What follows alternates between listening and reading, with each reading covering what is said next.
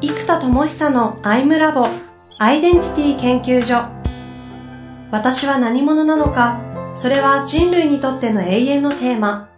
15年の歳月をかけ開発された統合された究極の私と出会える技術アイミング。不確実性の時代を生きる次世代リーダーのためにアイデンティティの本質について語り尽くします。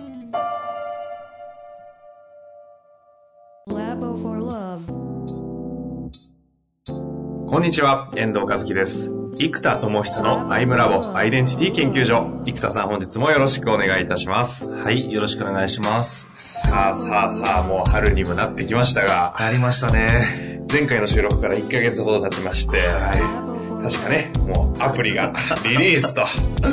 そうされてるはずなんです。されてるはず、はず？ちょっとそのあたり、ちょっとご説明いただきたいところですね。そうですね。えーえー、また例のことですね、はい、クオリティを跳ね上げ跳ね上げ跳ま、跳ね上げてるうちにですね、はい。あのー、まあ、実は今、エネカラーのアプリを開発中なわけですけど、はいはい、そうでしたね。えー、っと、このエネカラーのアプリが大ブレイクするポイントがどこかと思った時に、まあ、自己診断系の、なんか、面白いのが出てきたよっていうのは、まあ、世の中的にあり得るポジションなんですよね。うん、で、それがまあ今回は雑誌になってくるとか、はい、超ハイクオリティなハード、ものがすごいっていうのは確かにイノベーションなんだけど、うん、まあ、とは言っても今までの延長線上なんですよね。うんなんで、いきなり車が空飛んだみたいな話じゃなくて、かっこいい車が出たみたいな、こうスポーツカーが出たみたいな、なんかそんなぐらいのイノベーションなので、うんうん、まあ、イノベーションとは言わないかまあ、ちょ、ちょっとすごくなった。はいはい。ぐらいなものなので、やっぱり思いっきりイノベーションってなんだろうと思ったのは、やっぱり人工知能が最近ブームなのと、まあ、ブームに限らずね、やっぱりこう、思考とか創造性っていうものを、まあ、教育の活動をずっとやっている中で、はい、人に伝授することの極めて難しい度合いをすごく感じるんですね。うんうん、だけど、まあ、極論ですね、人工知能という弟子を持つ。っていう気持ちで、うん、人工知能くんをですね、どんどん、まあ自分でアルゴリズムとか全部開発するので、人工知能くんをもうガシガシ育ててってあげると、アルゴリズムにしてしまえば、一回言ったことは確実に実行するわけですよ、この子は。生田智久の弟子に AI をするってことですか？そうそうそう。だから、自分の最強の弟子は AI だと思ったら、来た。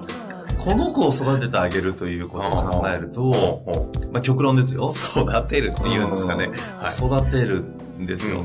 で、そうするとこの、イデゴの仕組みとか、インサイトマップとか、エネカラーとか、あとアイミングとか、この、僕が自分しかできなかったこの特殊技能みたいなものを、あと論理と理論と全部があるので、これをですね、この子に突っ込んであげて、で、もうアイミングもこの人工知能が全部やれる状態にすると。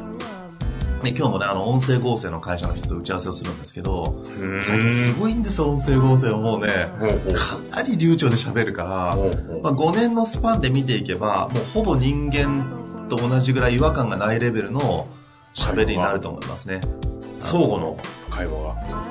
ってことですか？えっ、ー、と、認識できる。えっ、ー、と、音声認識と音声合成って別なんですよ。あ、失礼しました。ちょっと勉強不足ですか。シリの方は音声認識ですよね。音声認識して、でも喋ってる声は、あれ音声合成してると思いますよ。喋り声を合成するのが音声合成で、なのでテキストを音声にするのが音声合成合成で、音声認識は音声をテキストに落とすってうん、そう。でね、いろいろ思って、じゃあ、どん何が一番ワオかなってやっぱり行き着くところがあって、究極のワオは何かって言ったら、やっぱり何者としてどこへ向かうかということを自分よりも自分のことを分かってくれる。つまりインサイトマップとかいろいろ使うと深層心理レベルを可視化できるということを考えれば、はいはい、実は自分が認識している私以上の奥を実は理解することも不可能じゃないわけなんですよね。まあそうですよね。そう。っていうのがあったり、うんうん、つまり私以上に私を分かってくれて、応援してくれて、時に厳しく鋭い問いをくれるようなアプリケーション。つまり、マイメンターとかマイコーチ。マイメンターにちょっと近いかな、マイコーチみたいな、なんかそういう、こう、えー、役割が強いわけですよああ、なるほど。で結局僕もコンサルティングの仕事をしたことありますし、優秀なコンサルタントの方が有能な人たち会うんですけど、うん。やっぱ何が違うかって膨大な知識をもとにピンポイントの問いかけを作る力が違うんですねうん。例えばお医者さんで知識があるから、うん。なんかここ痛いですか？とか聞いて、あ、大丈夫です。あ、じゃあここはどうですか？あ、ここちょっと痛いです。あ、ってことはって相手の中で考えて、うんじゃあここどうですか？あ、ここも痛いです。あ、なるほど。じゃあちょっとこういう検査しましょうと。で、そのなんか問いかけによって得てきた情報を3つ4つ組み合わせてきた、あ、こういう病気ですよと。じゃあこういう対処をしましょうねっていうふうに、うん。でもその問いを出すためには膨大な知識がなきゃできないわけですよ。ほうほだから、非常に有能な人っていうのは、何が決定的に違うかというと、えー思考力ではなく問いかけ力だと。う。ほうほ膨大な知識をもとに適切な問いをもたらす力。そして、問いから出てきた答えに対しての基準のセットなんですね。う。うん。うん。で、この基準のセットがまた、結構難しいんですよ。ほうほうほうほう。例えばそこまで解体して見てるんですね。えっ、と、問いかけがありました。はいはい。じゃあ、例えばなんか、僕も若い時そうだったからわかるんですけど、あのー、20歳ぐらいでね、起業しますとか思ってたわけですよ。うん。で、事業計画とか作るわけですよ。で、問いかけを例えばしてもらいますね。うんでこれで本当に、年1億とか、これ本当に行くって言われたら、もう、基準が低いのとシミュレーション能力が低いがゆえに、うんうんもう絶対行きますって気分になれるわけですよ。つまりこれは、シミュレーション能力が低いというのと、基準のセットが甘いんですね。うん。でもその人から見ると、いや、ごめん、この基準のやり方とこの基準のパフォーマンスじゃいかないなってシミュレーションが働くわけですよ。はいはい。なんでこの基準のセットがどこにされてるか。ほうほでこれも結構多いんですけど、なんか、まあ、安易に成功したいみたいに言う方々にちょっと失礼なんだけど、多いパターンとしては、うん成功したいっていう思いに対しての努力量が圧倒的に低い。なんか、あまりやってないですよ。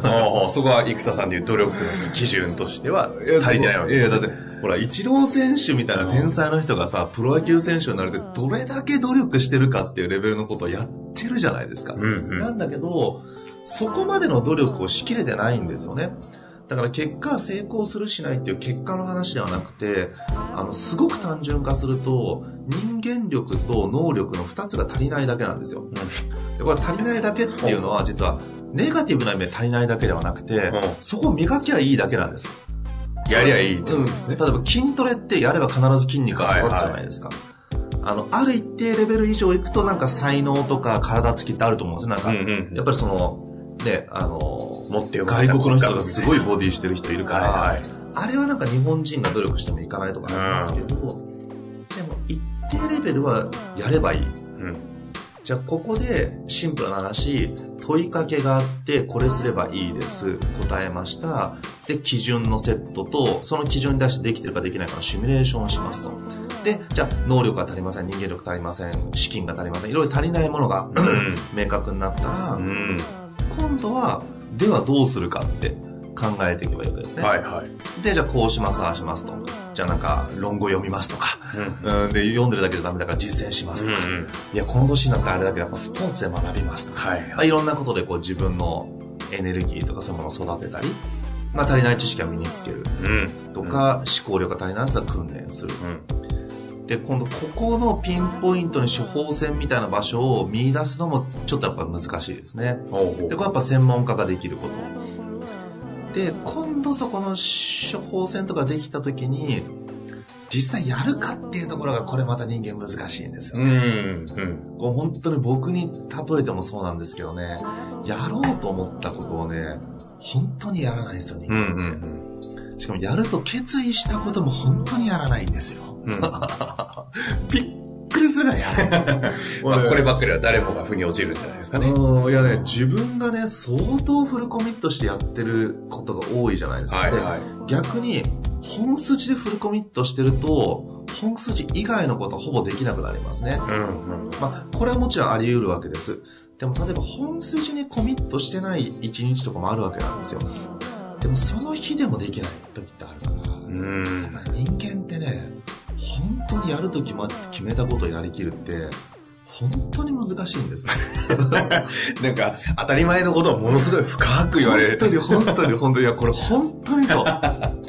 いや、だからね、だから永久に楽してダイエットの本は売れるし、楽して稼げる本も売れるんですよ。ね。うん。何秒で何億稼ぐみたいな、ね。うん、そうそう。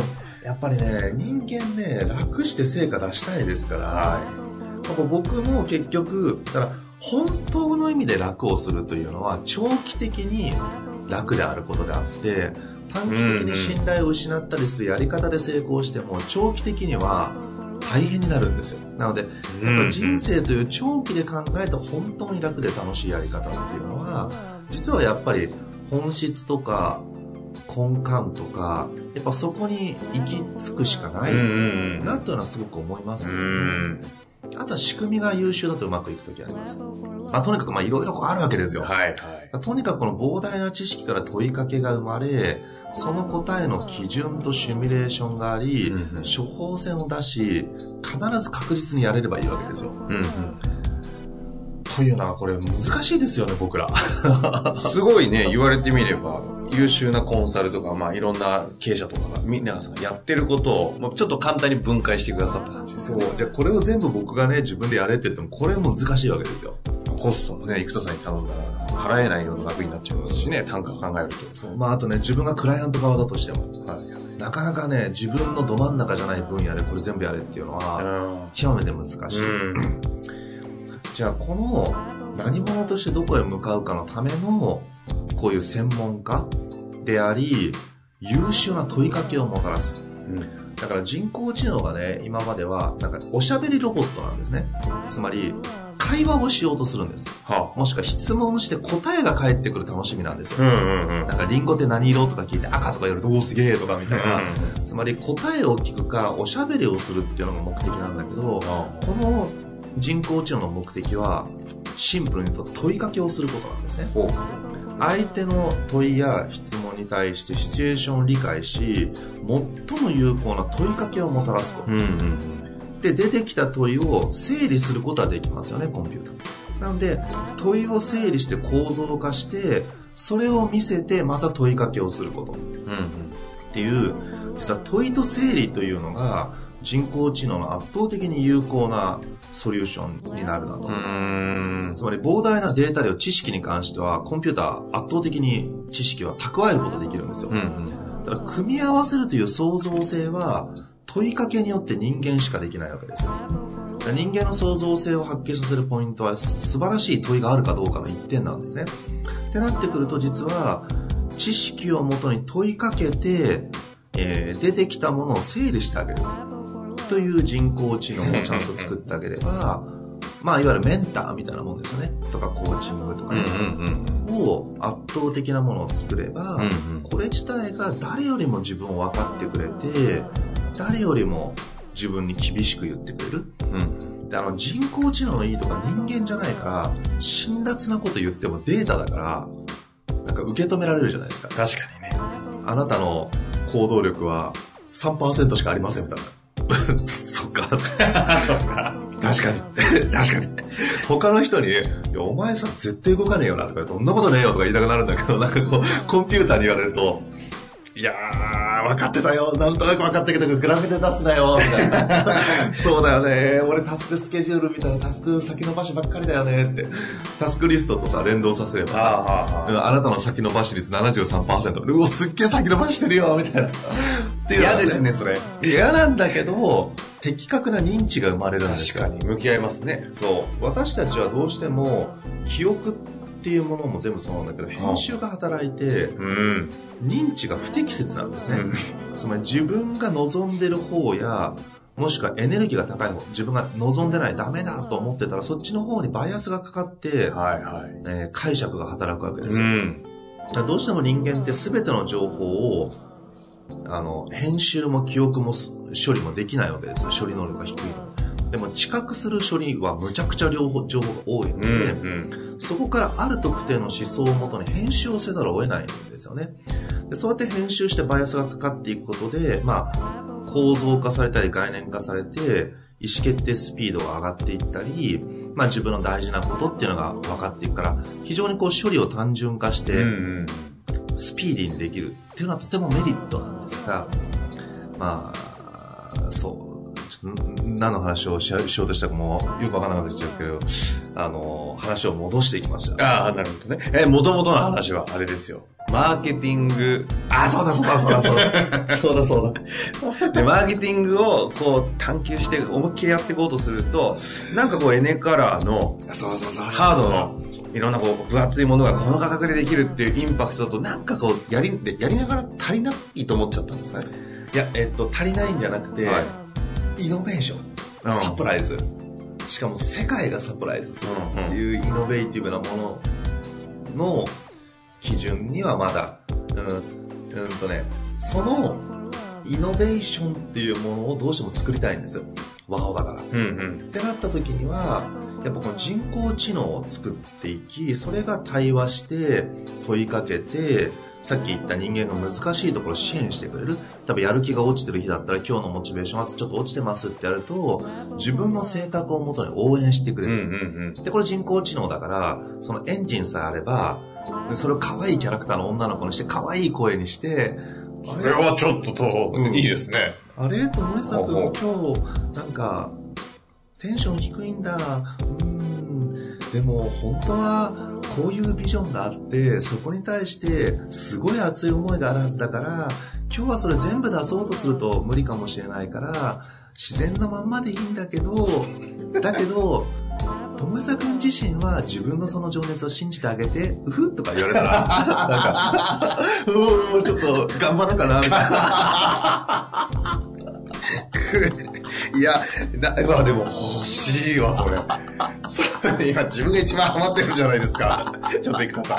いや、だから女の子のキャラでもいいし、熱いキャラでもいいし。いいですね、松岡さん。そう。修造さんみたいな声とかね。千人みたいなね。とかで、あ、リアル松岡修造さんね、協力してもらったら、音声も吹き込んでもらって、やればいいから。そう。そういうね、えっと、ものを作っていきますと。いや、そうするとモチベーションが足りないとか頑張れないっていうのは、やっぱ人間って一人の限界があるわけです。うんうん、ところが最近、チームでの仕事から、まあ今、農残業とかになっていったり、あの、まあ残業するなってなっていくと何が起こるかというと、効率化せざるを得ないので、無駄話ができなくなると。で、無駄話ができないってことは相互理解がどんどん低下していき、より効率化したまあ、機能としての、あの、会社に勤める人という側面からより機能に、あの、職能の方に、あの、寄っていかなきゃいけないわけです。どうしてもね。あと、後輩の面倒を見るとか、そういうのも難しくなりますよね。えー、つまり自分の仕事で成果を出さなきゃいけない。でも今までは3時間ずつお互い余裕があったから、ちょっと夕方以降は、まあまあちょっと自分の仕事もあるけど、あいつ困ってるからちょっと、後輩育てながら、うん、どうした？とか言いながら、えー、お前これハマって、なんか、これ何が大事だと思う？とか、ああ、そうだよな、俺も3年前ここハマってたんだよな、とか言いながら、育てるみたいな、うん、これちょっと一見無駄話に見えるような、楽しくワイワイ部下を育てるとかっていう時間が、やっぱ取れなくなりますよね。うんうんってなると、よりシビアなコミュニケーションと、ショートなコミュニケーションになるから、うん、あ、ごめん、そこ間違ってるから、こうでこうでこうだから、これよろしく、あ、ちょっとわかります。あ、ごめん、自分で調べてくれるっていうコミュニケーションを取らざるを得ない。うんうん、わかりませんじゃなくて、それさ、本、アマゾンで検索してあるでしょみたいな。読んで、みたいな。読んでから質問して、みたいな。っていうコミュニケーションをせざるを得ないですよ。えー、どうしても。で、そうするとどんどん会社では自分の人間的側面をお互いが出しにくい。で、指示出してる、いや、俺だってごめん、ちゃんと見てやりたいんだけど、俺そんな風にね、今日5時まで終わらさなきゃいけない仕事がこうやって10人見なきゃいけなくて、いや、ごめん、ほんとちょっと10分取ってあげたらそれ無理なんだって、なっちゃいますよね。うん、で、なとこの人間的側面が鬱屈とするわけですよ。でも、対人間だと友達に対してね、毎日そんなこと相談したら、ちょっとなんか依存気味の面倒くさいやつになるから、そうなりたくないじゃない、うんうん、ってなると自自己処理しようと思うんです、うん、ってやると溜まっちゃって爆発しちゃうからもう、まあ、それこそ精神がやられちゃうとかね起きるからこれを、まあ、AI でできる限界っていうのが必ずあるから、うん、所詮 AI なんですよ。だけど、所詮 AI なんだけど、人間の20%ぐらいの息抜き機能とか、うん、うん、あと AI だから、自分のことを確実に信じたメッセージをくれるとか、うんそういうことができるので、うんその AI で人間でしかできないことがある反面、AI でカバーできることってむちゃくちゃ多いなと。はあ。で、そういうふうにモチベーションのカバーとかエネルギーのカバーで、本当はどうしたいのとか何が大事なのとかっていうのを自分の性格をもとにこう、エネカラーで性格分析のデータが入ってるから、それをもとにこうコミュニケーションを取ってくれると。この人工知能が出て、しかも音声合成できるから喋ってくれて、キャラクター出せばさ、動かせて、で、あの、MR とかあるじゃないですか。はいはいはい。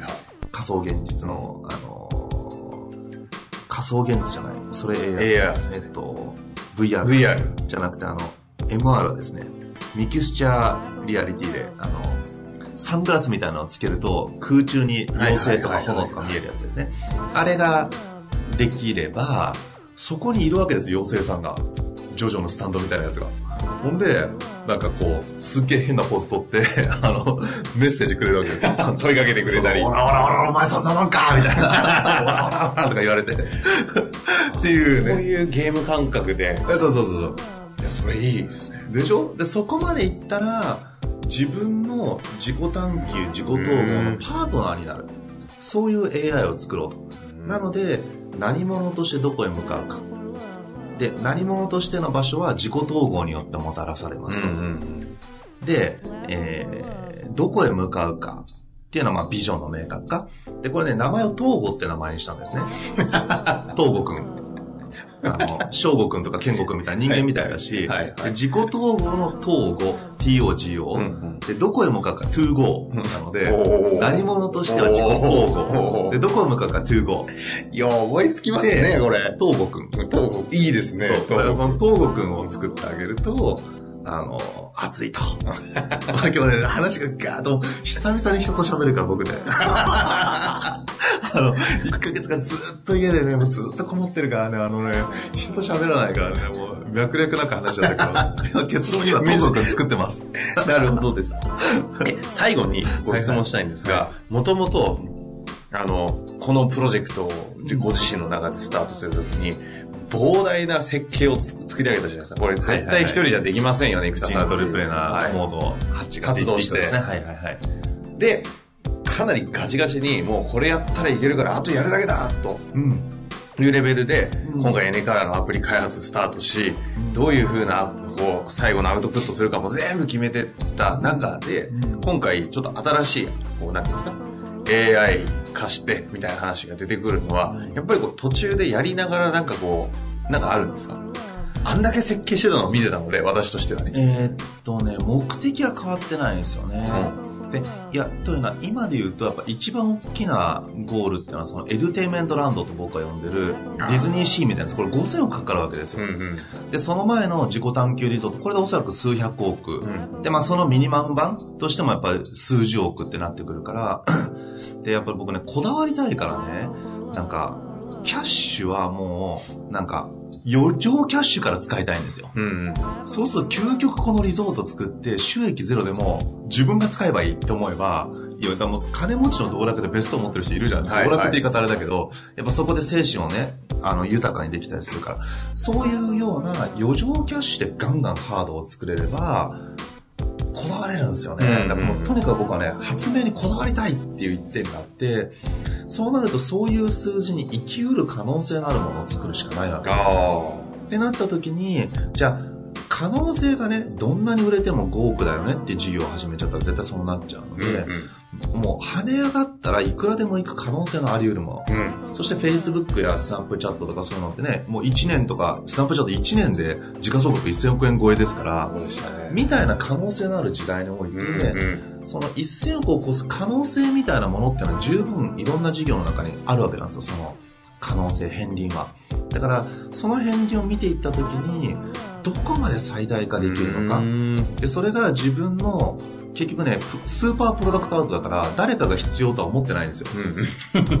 僕がこれあったら激アツっていうのと、自分のビジョンに対して本当に社会に必要なことが何かを考え、バリューって呼んでるんですね。うんそこに対して本当に大事なことをどうやって、しかも安価に提供できるか。うんやっぱ発明家はね、エジソン先輩もそうですけど、この電球が1万円したら誰も使えないわけですよ。はいはいはい100円、200円、ね、結構と数百円みたいな金額で誰もが使えることにしたことがやっぱ発明家冥利に尽きるんだと思うんです。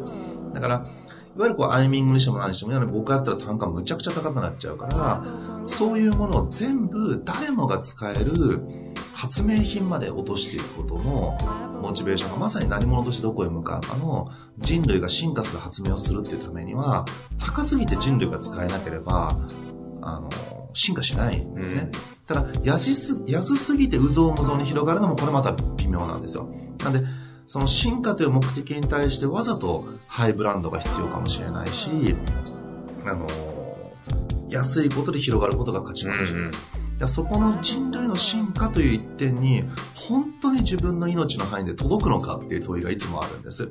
だからそこに届かせるためにも少なくともエデュテインメントランド数千億、ね、キャッシュでポンと使いたいじゃない、とかもうレゴランドとか見てるとさちょっと僕なんかうんってちょっとちょっとよじれることがあるからこれちょっと次回話しましょう、はいはい。アイデンティティの話連動するからねうんまあみたいなことやりたいっていうのがいろいろずっとあるとポンとこれだっていうのが出てくるんですよ。はあ。で、生まれたのが、今回のこの AI か。AI 統合 AI 東郷くん。